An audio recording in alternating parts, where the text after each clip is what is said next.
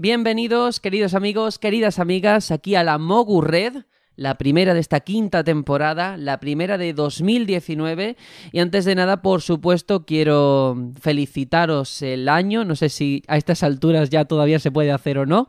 Pero feliz 2019, nos esperan grandes aventuras y para quien no sepa qué es esta Mogu Red y sea la primera que escuche, ya sea en YouTube o en iBox, comentar que es precisamente eso, una especie de apartado, de espacio independiente del programa regular, en el que yo mismo, Sergio, pues comparto con todos vosotros una serie de reflexiones en el ámbito personal y, ya está, y totalmente subjetivas, por supuesto, sobre algún tema de actualidad o que está en boca de todo el mundo como es el caso de ese acontecimiento que se ha producido durante esta semana, un acontecimiento del que ahora vamos a entrar a hablar, ese choque de trenes, aunque en principio ha sido de forma pacífica entre Activision Blizzard y Bungie, que ha traído una serie de consecuencias y cuestiones que habrá que plantear y poner sobre la mesa.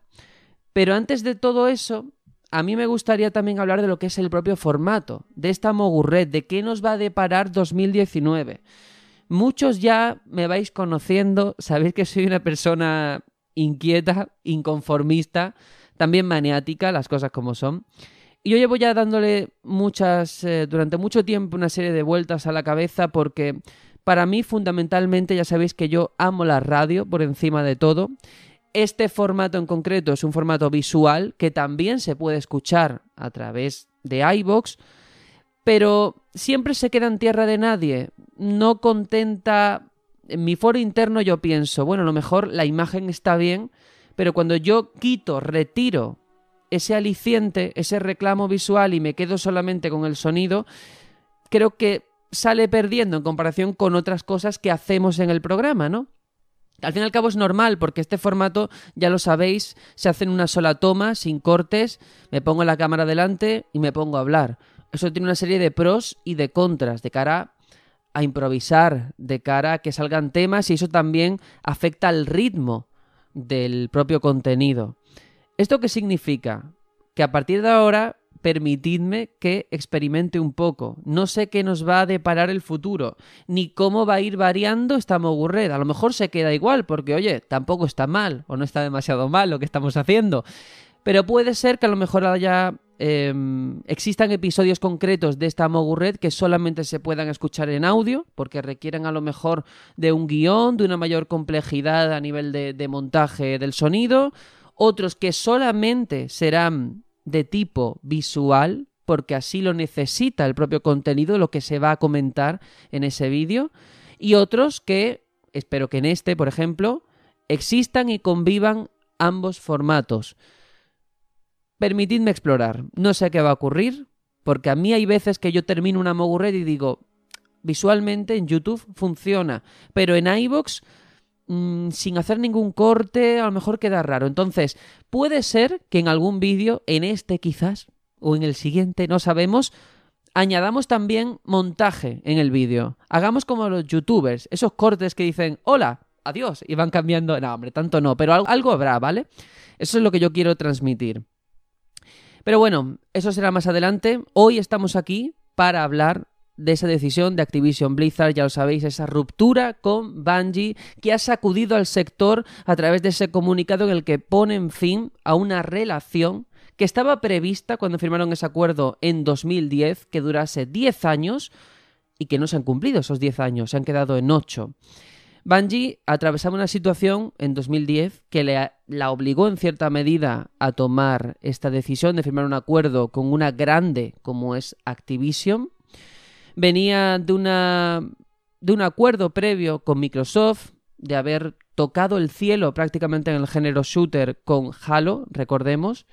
Y en 2007 rompen esa relación con Microsoft, ellos emprenden el camino por libre y se dan cuenta de que a ellos lo que se les da bien es crear, es diseñar, es dar forma a experiencias que al final nosotros como jugadores disfrutamos, ¿no? Entonces, buscaron amparo, mm, se pusieron bajo el paraguas de Activision pensando que ellos podrían cubrir esas áreas pues en las que ellos quizás no tenían tanto control, tanto dominio o que simplemente no les interesaba como puede ser la distribución, la promoción, el marketing y todo lo demás.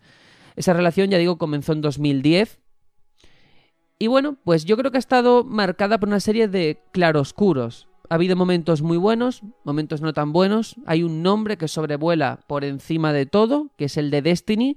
Esa IP que nació un poco para intentar revolucionar lo que es el shooter en consolas, en un principio, ya sabéis, con ese modelo también online y cuya campaña siempre se dijo, ¿no? Esos 500 millones de dólares que ha costado, una marca que queremos que dure durante 10 años. Hombre, yo intuyo que esos 10 años serían los 10 años de contrato, ¿no? Con Activision. Pero ¿qué ha pasado? Para que ahora, de la noche a la mañana, aunque ahora veremos que no es tanto así, había unas señales, una serie de indicativos previos que han llevado a esta situación, hayan provocado la ruptura y que Bungie diga, igual que pasó en su día con Microsoft, me voy de, del amparo de Activision, emprendo el camino por libre y veremos eh, hacia dónde nos depara este camino de la independencia y de la autopublicación. Va a ser un camino sinuoso, un camino en el que van a tener que hacer frente a una serie de obstáculos, creo que estamos todos de acuerdo, y una situación en cuanto a la marca Destiny delicada. Aquí juegan con un factor muy importante y es que cuando Bungie rompió relaciones con Microsoft, se quedaron en Microsoft los de Redmond con la marca Halo, una marca muy potente como todos sabemos y que han seguido creando juegos. En esta ocasión no ha sido así. En ese acuerdo se estipula que los propietarios de la IP de Destiny sigue perteneciendo a Bungie, es decir, van a seguir creando contenido de cara a un posible Destiny 3 van a tener ellos la decisión de hacerlo o no hacerlo o de cómo crearlo. Pero sin duda esto abre una serie de frentes, de cuestiones y sobre todo, ¿qué ha pasado? Eso es lo que a mí me gustaría plantear con este vídeo, las causas, a ver si entre todos, también vosotros, a través de los comentarios, podemos sacar algo en claro, porque ahora toro pasado hay mucha gente que dice, claro, es que las ventas no estaban funcionando correctamente, pero vamos a ver que quizás no era tan cierto que cuando uno crea una empresa, una compañía a gran escala, una cosa son las ventas y otras las previsiones de ventas. Si una compañía viene de haber vendido muchísimo y sigue vendiendo muchísimo, pero no crece, a lo mejor tenía esas previsiones de ventas demasiado altas y no las han cumplido. Y otra compañía mucho más pequeña, mucho más modesta eh, económicamente hablando, a lo mejor con muchísimo menos, para ellos ya es un éxito, ¿no? Eso podría ser en parte lo que ha ocurrido con Destiny si lo pensamos en profundidad, porque los datos están ahí. Destiny 2, la última expansión, en el mes de septiembre, recordemos, cuando salió a la venta, estaba con dos pesos pesados a los que batió, a los que sacudió en cuanto a ventas, en cuanto a facturación en ese mes, como fueron Spider-Man y Fortnite. Estamos hablando de que Destiny 2 con su última expansión logró batir récords. ¿Qué ha ocurrido entonces? Para que ahora estemos hablando de que en Activision no están del todo satisfechos con ese rendimiento comercial de Destiny 2. El problema quizás es que cuando hablamos de Spider-Man, de cuando hablamos de God of War, de cuando hablamos de un Zelda, es que son juegos que al final la vida útil la vida comercial se concentra en ese primer mes, en esos dos primeros meses, quizás a lo mejor en alguna campaña donde hay alguna oferta, en un Black Friday y tal, pero normalmente no se sale de ese lapso de tiempo. Cuando tú trabajas con una IP eminentemente online, donde todos los ingresos se producen, ahora lo vamos a ver también, a través de micropagos, a través de expansiones, a través de fidelizar al usuario, un buen inicio es importante, ese arranque es fundamental, estamos todos de acuerdo, pero la fuga de jugadores que se ha ido produciendo cada vez que se publicaba una expansión y pasaba el tiempo, lógicamente ha tenido muchísimo peso en esta decisión. Y lo estamos viendo como está ocurriendo con ese auge cada vez mayor de juegos online que parece que, que el cielo está por descubrir y que cualquiera ahora mismo crea un juego online y eso es sinónimo de éxito y no es así. Hemos visto casos muy recientes con The Division, con For Honor y otros tantos que están ahí. Que no digo que hayan sido fracasos, ojo, han tenido despuntes en ventas, pero no es nada estable y al final la permanencia, la supervivencia de un estudio que tenga que depender de que un mes no hayan bajado 500.000 jugadores o de que hayan subido 40.000, eso es preocupante, porque no todas pueden hacer frente a esa serie de sacrificios económicos. Por tanto, eso también ha tenido una influencia. Lógicamente aquí eh, cada jugador habrá elegido por qué seguir o no seguir dentro de esa estructura que han creado ese universo con Destiny. El precio de las expansiones tiene mucho que ver. No sabemos hasta qué punto Activision ha marcado ese precio. Si habrá sido un acuerdo con la propia Bungie en cuanto al contenido que ofrecen con lo que uno tiene que pagar por él. Pero lo que está claro es que ninguna de las dos partes, ni Activision ni Bungie, han estado contentas con las cifras económicas. Y por tanto, las dos esperan que con esta rescisión del contrato les vaya mejor.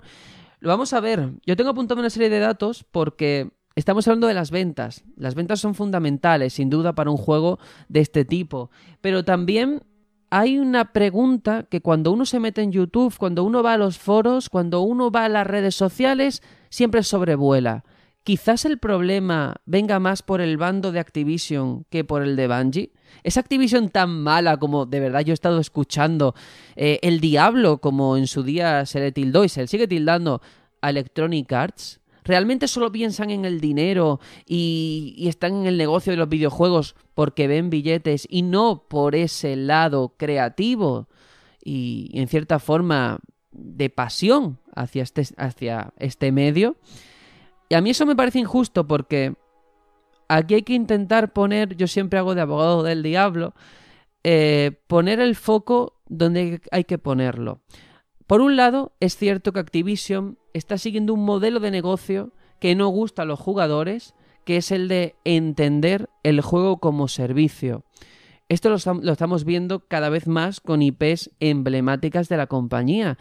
Pero al final, tristemente, es que la industria se dirige a esa decisión. Ojo, yo no estoy defendiendo nada, ni atacando, pero es un hecho que Activision con los años, su línea editorial en cuanto a los juegos que publican o cómo los publican, ha variado muchísimo, muchísimo, muchísimo. Y esto, lógicamente, también ha afectado a Bungie y a su Destiny.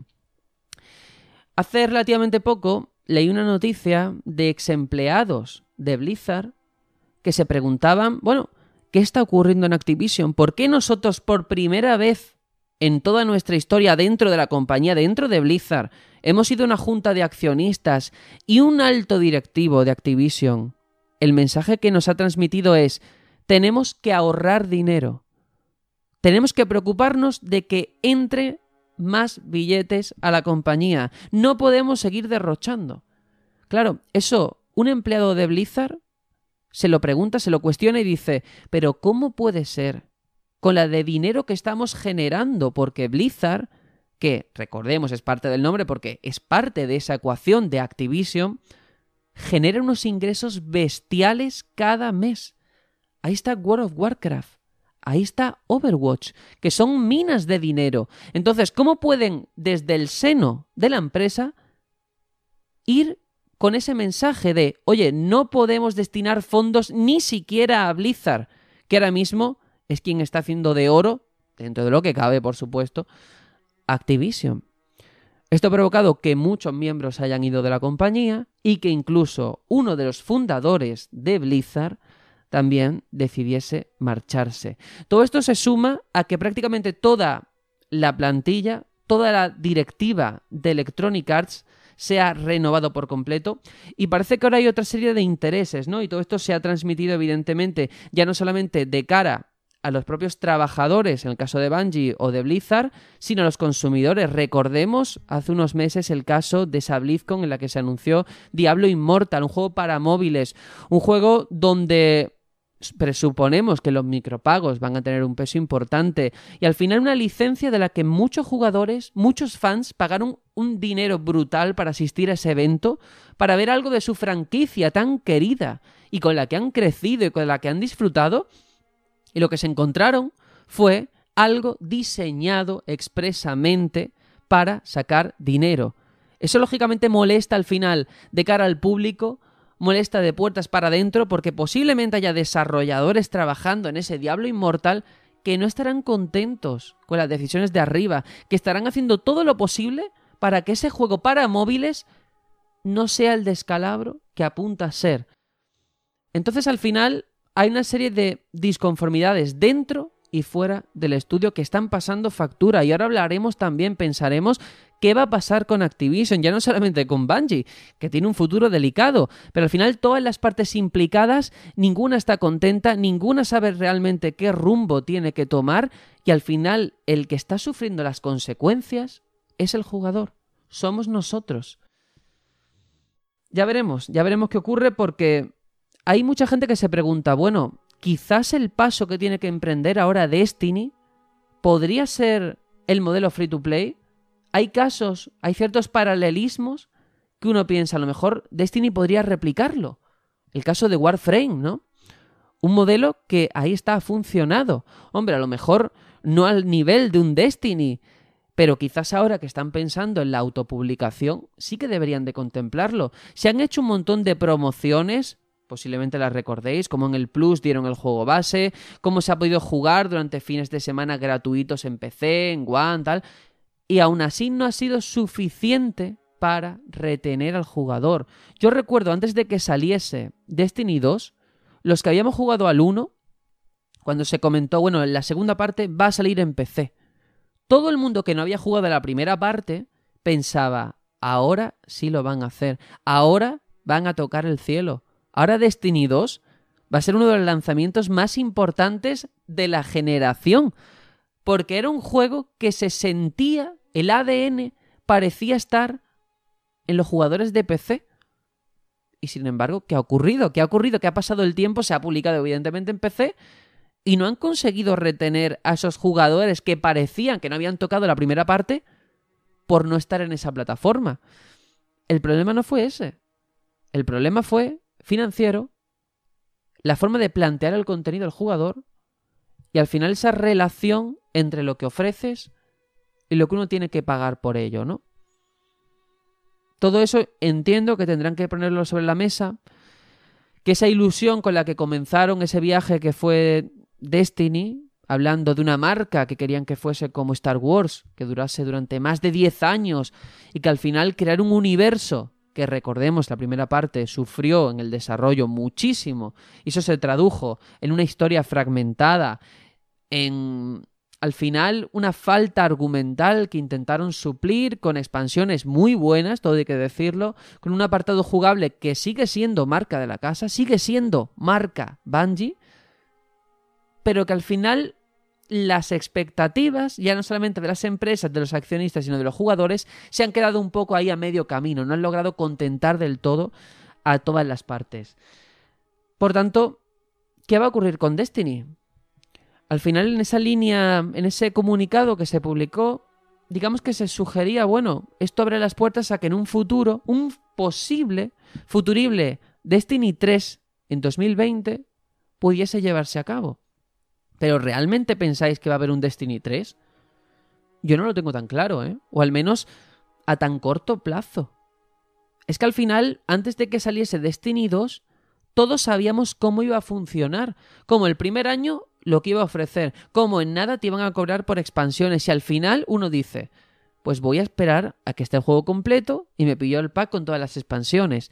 Pero si en nada me vas a anunciar una tercera parte que no sabemos cómo va a funcionar ahora que no cuenta con Activision, es una marca que da mucha lástima y que no sabemos qué dirección puede tomar. Ahora también sale una serie de frentes que vamos a tocar, ¿eh? porque ya se barajan algunas opciones de si quizás Bungie podría liarse con alguien. Pero bueno, ya no solamente eso, tenemos esa parte de Bungie que ahora mismo están buscando su propio camino, una Activision, desde luego, financieramente perdida, una Activision que en los últimos meses su director financiero se ha ido a Netflix, una Activision que está siendo investigada por fraude fiscal, por llevar a cabo una serie de prácticas ilegales que podrían estar relacionadas con lo que ha ocurrido con Bungie.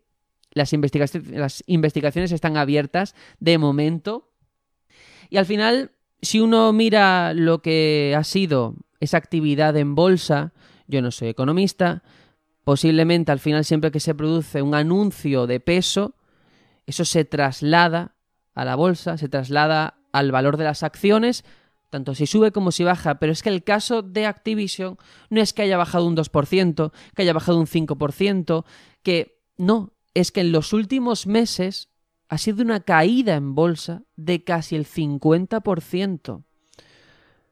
Esto es muy preocupante.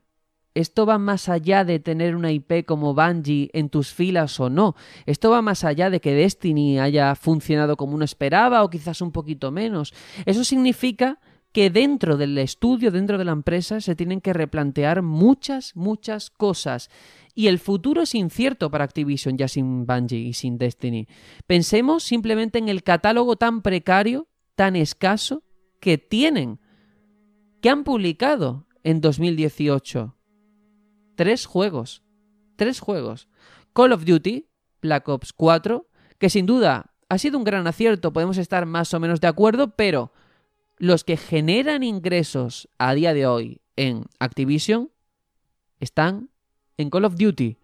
Y al final sigue siendo seña de identidad del estudio.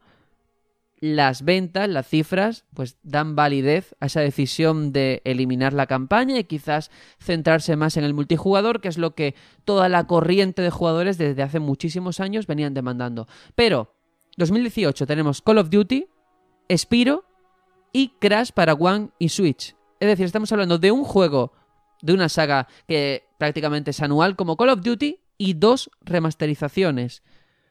¿Pensáis que una empresa del tamaño de Activision Blizzard puede vivir de tres juegos al año? No lo sé. Yo planteo la duda. No estoy diciendo que en Activision se vayan a la bancarrota, que se produzca un efecto THQ, porque ni muchísimo menos. Eh, siguen teniendo muchísimos millones. A todos nos consta que tienen un colchón económico importante. Pero sí que te hace pensar que al final ese modelo de juego como servicio no es tan satisfactorio, no es garantía de éxito como tantas veces se nos ha intentado vender. Quizás a algunas les haya funcionado mejor que a otras. Electronic Arts, por ejemplo, estamos todos de acuerdo. FIFA sigue siendo un motor de dinero que está ahí en los primeros puestos de ventas. Pero en Activision no han corrido la misma suerte. Y da mucha lástima, ya no solamente por la parte de Bungie, ni tampoco de la propia Activision, como parece que están intentando cortar las alas precisamente a quienes están permitiendo a día de hoy volar Activision, como es el caso de Blizzard. Parece que el tipo de jugador que suele concentrar Activision por un lado y Blizzard por otro, aunque ya sabemos que como marca están juntas, pero al final el tipo de público, el perfil del jugador es tan distinto, tan radicalmente opuesto, que da la sensación desde fuera de que se está produciendo una guerra civil dentro del estudio y los jugadores lo están percibiendo. No sé si os habéis dado cuenta cuántos jugadores de Overwatch, de World of Warcraft, de, no sé, Heroes of the Storm quizás, no sé. Estos jugadores, el descontento que tienen, esas decisiones, no sabemos, algunas será culpa de la propia Blizzard sin duda, pero cuando algo no les gusta, el dedo acusador lo marcan en la dirección de Activision. Y esa imagen de empresa tienen muy difícil remediarla, enmendarla, y no sabemos hacia dónde se dirige, no sabemos si en los próximos meses habrá alguna noticia al respecto. Y yo antes hablaba en el caso de Bungie, qué va a ocurrir con ella, esto de la autopublicación, esto de adentrarse en terreno desconocido sin saber exactamente pues eh, dónde está el límite al que pueden llegar. Y yo veo dos horizontes bastante positivos, porque no deja de ser Bungie, tienen una trayectoria, tienen un bagaje y sobre todo tienen un buen hacer con las sagas que crean, que eso es indudable y está fuera de toda duda, más allá del rendimiento comercial. Los dos horizontes que yo veo, por un lado, es hacer acuerdos comerciales parciales con empresas. Ahí está el, caso, por ejemplo, de CD Projekt con Bandai Namco para la distribución, que eso no significa que esté supeditada, que al final las decisiones creativas las tome Bandai Namco, y eso les permite, por un lado, tener esa libertad tan anhelada que ansían, y por otro, llegar utilizar esos brazos que tiene Bandai Namco en el caso de CD Projekt para poder colocar su producto en las tiendas, ¿no? Bungie podría recurrir a lo mismo. Y luego el otro escenario que yo veo también posible es volver a ese primer amor, volver a Microsoft. Ya sabéis que Phil Spencer es muy de redes sociales, le gusta mucho tuitear, le gusta mucho escribir mensajes en redes sociales y uno de ellos precisamente fue dirigido a Bungie, les deseaba un montón de suerte, les felicitaba por la decisión en cierta medida y hay quien se pregunta, quizás están preparando, allanando el camino, ahora que en Microsoft también tienen una papeleta importante, que están en ese momento de compra de estudios, de compra de IPs, de hacerse un buen catálogo, armarse una serie de exclusivos de cara a la próxima generación. En definitiva, de Microsoft comprar Bungie, cerrar el círculo en cierta medida y de ser así, fijaos también lo que es un poco el morbo de decir, ¿qué va a pasar con Halo? ¿Se lo van a seguir dando a 343? ¿La va a recuperar Bungie? ¿Van a hacer como Call of Duty en su, día, que había una línea que se dedicaba a hacer un estudio y otra que hacía otro estudio? ¿Van a dejar a Bungie con Destiny a su aire? Muchas dudas, pero en este escenario que estamos planteando, creo que casi todos podemos estar más de, de acuerdo que nuestra preocupación proviene más por el lado de Activision que el de Bungie. ¿Por qué? Porque Bungie es un estudio muy querido, muy apreciado, que realmente saben cómo trabajar y que al final, cuando un juego no funciona en ventas, no tiene por qué ser por su calidad. Lo hemos visto en la historia, la hemeroteca está para poder consultarla. Grandes juegos, juegos de culto, que aquí en, este, en esta Mogurred muchas veces hemos debatido sobre ello, no han funcionado en ventas por otras decisiones externas, ajenas a las decisiones creativas.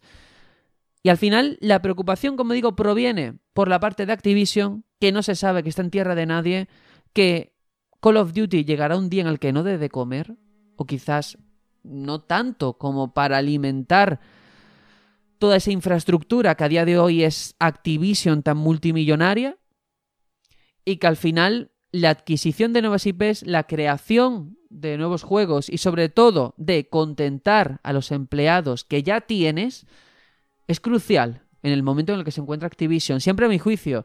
Yo quiero saber también vosotros qué pensáis sobre todo esto. Sobre esta decisión, si la veíais venir, si pensáis que Activision está tan mal como algunos piensan, si por el contrario es Bungie la que tiene todas las de perder, o si al final esto es positivo para todos, que es lo que yo me inclino a pensar. Supongo que ahora las ventas, pues bueno, no tienen ese agujero de dinero que achacaban dentro de Activision que era Bungie y su Destiny.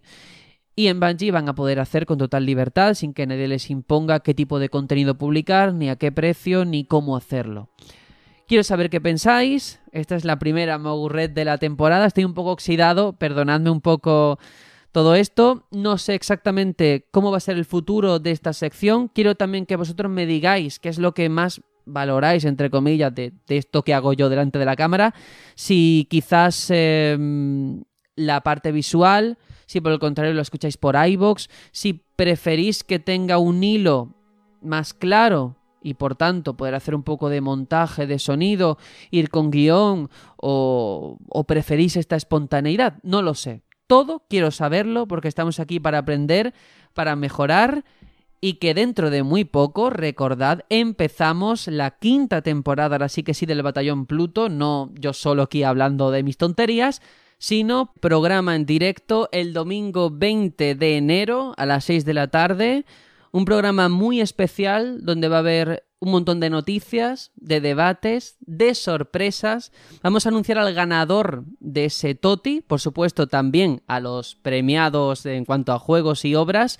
Y además eh, tiene un puntillo todo esto del directo, seguro que estáis de acuerdo conmigo, porque aparte de que es algo que no hemos hecho nunca de esta forma, y por tanto conlleva una serie de riesgos que creo que es interesante vivir en el momento, Luego está esa otra parte, ¿no? Que todos los fallos que se puedan producir los vais a contemplar vosotros en ese mismo instante. No lo voy a poder camuflar, ocultar, disfrazar.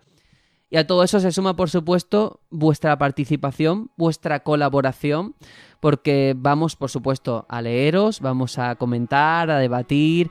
Y en resumen, va a ser un inicio de temporada único, como nunca hemos vivido hay muchos nervios por nuestra parte, pero os invitamos a que estéis ahí en este canal de YouTube porque va a ser muy interesante. Y nada, nos vemos muy pronto, quinta temporada del Batallón Pluto. Un saludo.